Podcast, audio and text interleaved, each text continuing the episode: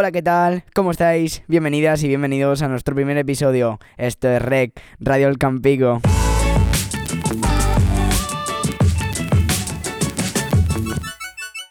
Claro que sí, Álvaro. Poneos cómodos y acompañadnos en este nuevo proyecto que hoy empezamos desde los estudios de la EFA del Campico en Jacarilla.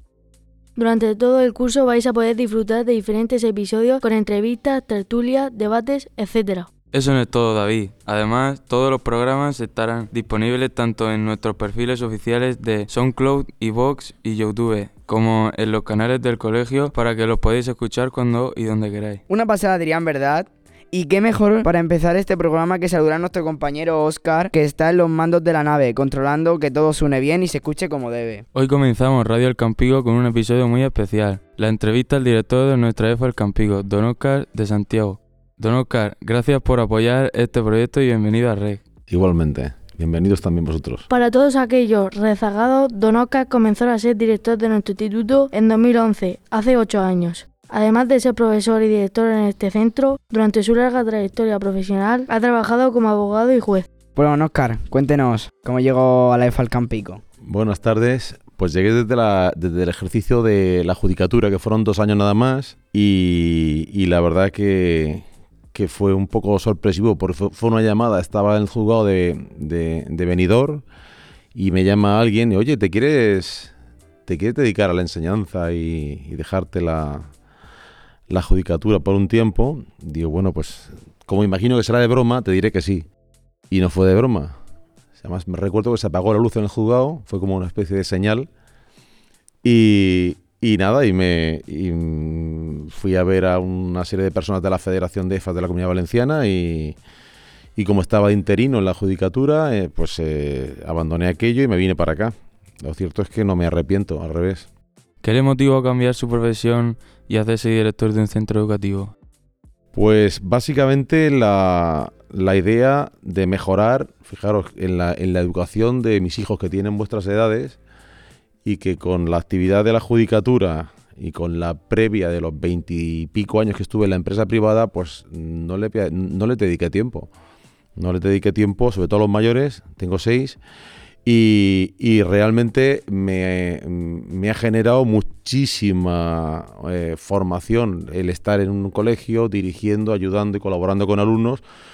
Pues me ha generado muchísima información para, para la educación de mis hijos, ¿eh? porque la verdad que uno no nace con, con, con, formación, ni para ser padre, ni para ser director, ni para ser nada, ¿no? Después hemos tenido que hacer muchísimos cursos y muchísima formación, pero ciertamente la profesión de padre es, muy difícil, es muy difícil. Y toda ayuda es poca, ¿no? Y de juez no me ha ayudado mucho, de director me ha ayudado un poquito más. ¿eh? ¿Cuáles son las tareas que desempeña un director en el día a día?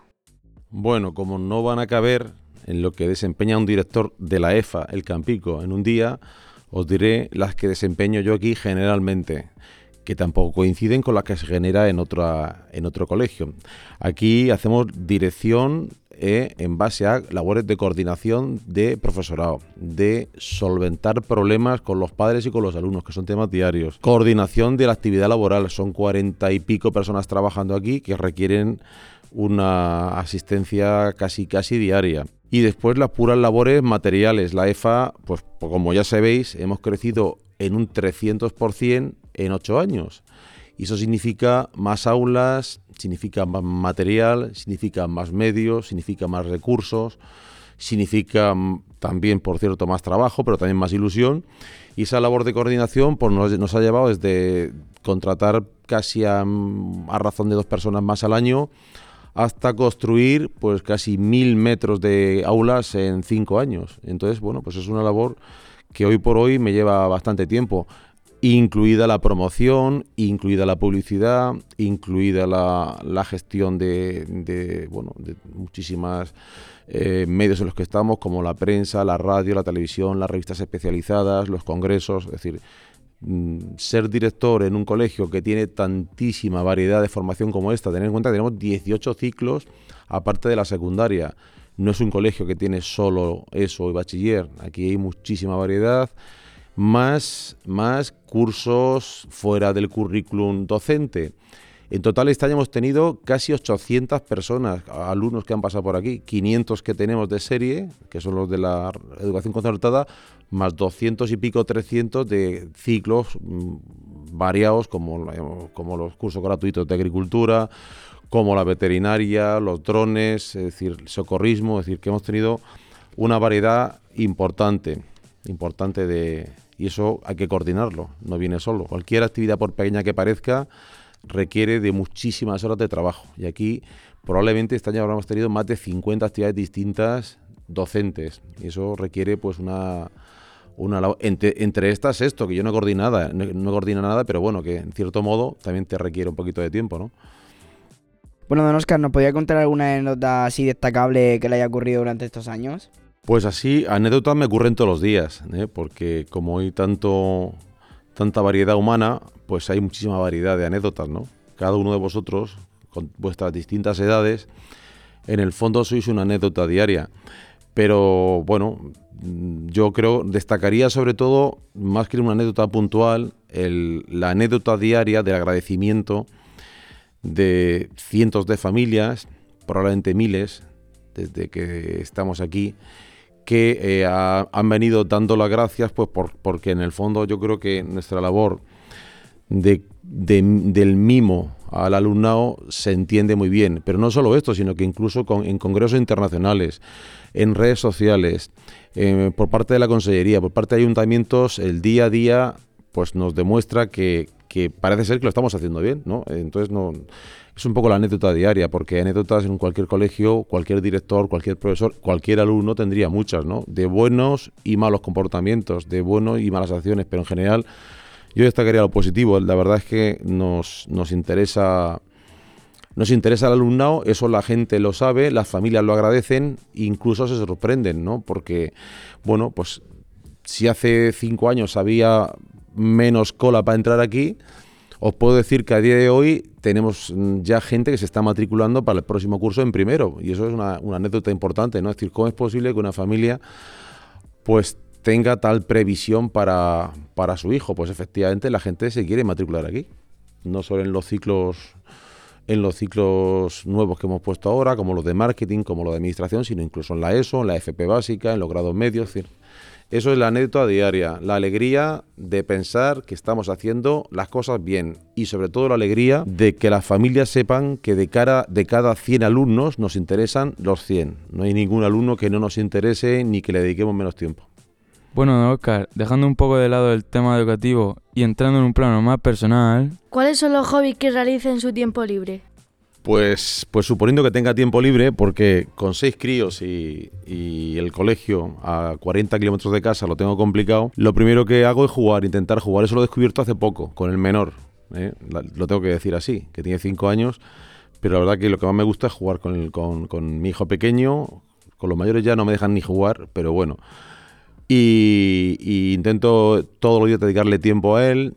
Cuando puedo voy al gimnasio, que no es lo normal, una vez a la semana o dos. Me gusta viajar mucho, con nuestra furgoneta ya un poco cascada y cuando hemos podido hemos recorrido Europa en dos o tres veces. Hemos ido a Irlanda, hemos ido a Francia, hemos ido a Alemania, bueno, tampoco es Austria, tampoco es eh, lo habitual, pero lo, lo, hemos hecho tres o cuatro veces. Hemos ido a París, a Disney, con viajes de, de 15 a 20 días. Y conducir me encanta, ya estoy un poco mayor para estas cosas, pero bueno, lo hago de vez en cuando. Y la lectura, sobre todo histórica, ¿no? Es decir, la, a mí leer a, Esparza o, o, a Pérez Reverte y, oír hablar de los tercios de, de Flandes y oír hablar de, de los visigodos, me, ahí me encanta, lo siento, pero soy así. Y, y, me encanta leer esas cosas. No tengo mucho tiempo porque en mi casa lo normal es oír llantos, eh, cocinas que hacen tortillas de patatas, eh, cosas así como muy banales, pero bueno, de vez en cuando, de vez en cuando incluso salgo con mi mujer a cenar. ¿Y esta Navidad, cómo las va a pasar? Suponemos que tendrá planes familiares, ¿verdad? Pues estas Navidades, si tengo el coche arreglado, que tengo alguna duda, pues eh, me iré a, con los chavales, a, con mis hijos, a, a algún sitio de España. No sé si iré a Castilla un par de días o iré a Andalucía Y, por, y, por supuesto, pues ir a casa de, mi suegra y a casa de mi madre y que los críos vean el campo, es decir, lo que no hemos hecho hasta la fecha. También es cierto que como los chavales tienen vuestra edad algunos, otros son menores y cada uno está con sus planes, pues quédate un poco a, expensas de la, de la realidad. Y la realidad será que algún día estarán con amigos, tendré que ir a recogerlos, otros días se vendrán con nosotros y otro día no. Es decir, la Navidad, cuando tienes mucha familia, pues lo tienes a veces complicado organizar. En mi caso se ha puesto el árbol de Navidad, y, pero se ha puesto sobre todo el Belén, ¿no?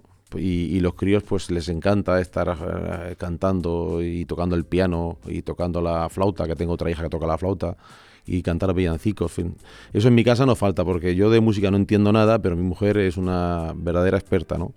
Entonces hay piano, hay flautas, hay villancicos, solfeo a todas horas del día. En fin, por tanto mi hijo mayor y yo huimos de vez en cuando cuando podemos, pero bueno, es lo que intentamos. En cualquier caso con familia, ¿no? Porque la Navidad pues hay que hacerla con familia. Si me toca la lotería ya cambiaré los planes, seguro, ¿eh?